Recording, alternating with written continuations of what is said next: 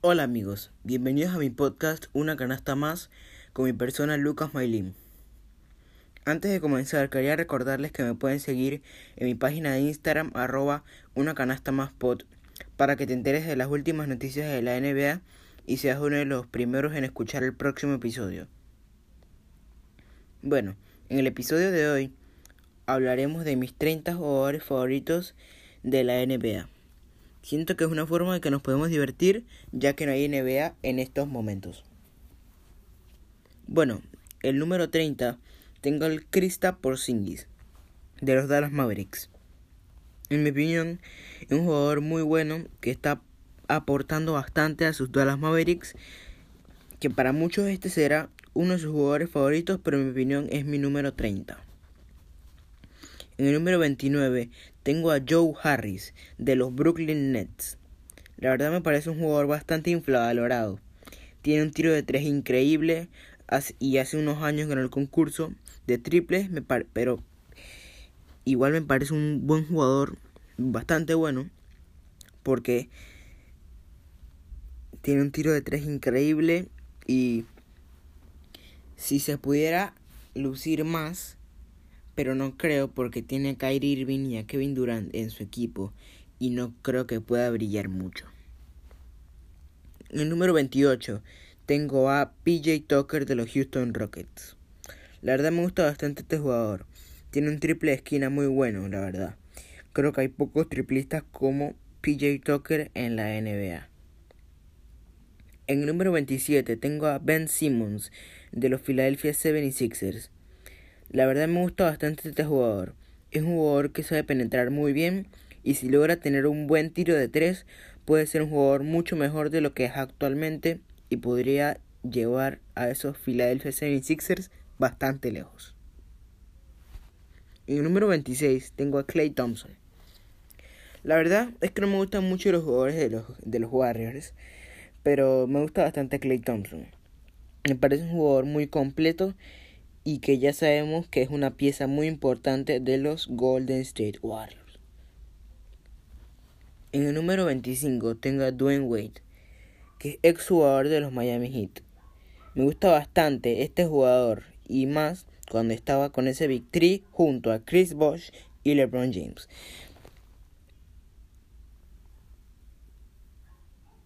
Fue una pieza muy importante para esos Miami Heat que tuvieron unos buenos tiempos.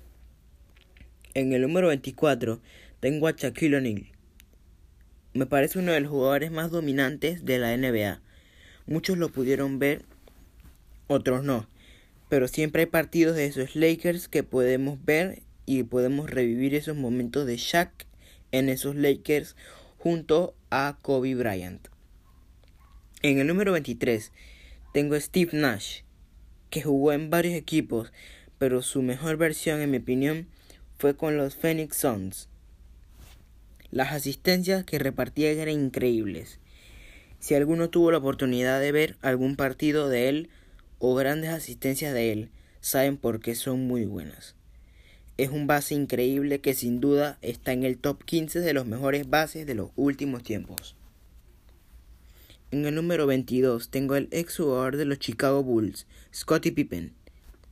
En mi opinión, él fue el responsable de que Michael Jordan sea el mejor jugador de todos los tiempos, en mi opinión. Pero a nivel individual tenía mucho potencial, pero él se lo daba a Michael Jordan. En el número 21 tengo al ex jugador de Los Ángeles Lakers, Magic Johnson. Mucho, para muchos el mejor base de la historia de la NBA. Un jugador que sin duda está en la historia de la NBA y es uno de los mejores triplistas de todos los tiempos. Es un jugador muy completo y que sin duda es uno de los mejores jugadores de la historia de la NBA. En el top 20 tengo al ex jugador de los San Antonio Spurs, Tony Parker.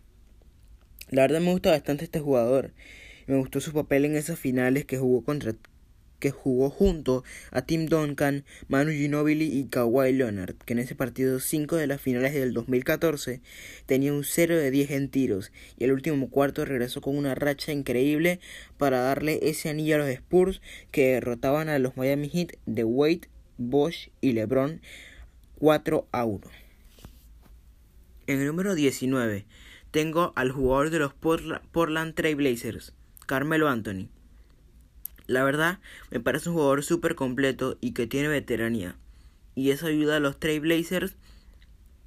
Y hay que aprovechar los años que nos quedan de este jugador. Un jugador que lo ha logrado casi todo y que sin duda es un jugador muy increíble. En el número 18 tengo al ex jugador de los San Antonio Spurs, Manuel Manu Ginobili.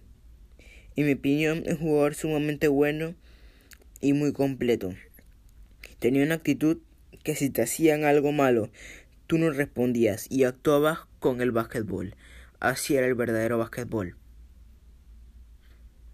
En el número 17 tengo al jugador de los Denver Nuggets, Nikola Jokic. Me parece un jugador asistente y anotador. Ojalá pueda llevar a sus Denver Nuggets lejos y demostrar de está hecho. En el número 16 tengo al jugador de Los Ángeles Clippers, Kawhi Leonard, el actual campeón de la NBA. Un jugador muy completo que es bueno en todas las partes de la cancha. Un jugador con un potencial increíble y que sin duda le queda mucho por hacer y estoy seguro de que va a llegar muy lejos. En el número 15 tenga al jugador de los Houston Rockets, Russell Westbrook.